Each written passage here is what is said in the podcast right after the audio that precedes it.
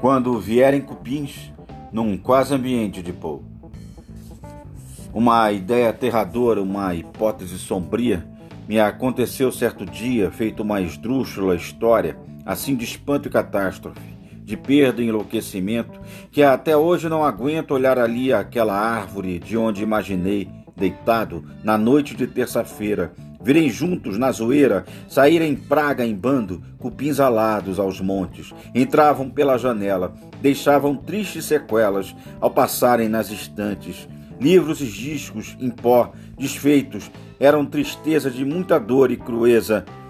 A destruição sem dó, o chão todo carcomido, paredes marcadas, sujas, que desoladoras bruxas me atiravam tal feitiço. A vida entrava no enguiço, de modo tão devastado, o mundo assim arruinado, e eu não tinha conseguido manter o amor, minha casa, jogado à espiral sem volta. Quem vem aqui me solta? Como é que a gente se arrasa só por conta de uns cupins, uns insetos tão sem graça?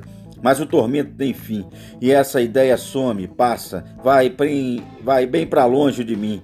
A vida é mesmo uma farsa. Para que pensar em cupins?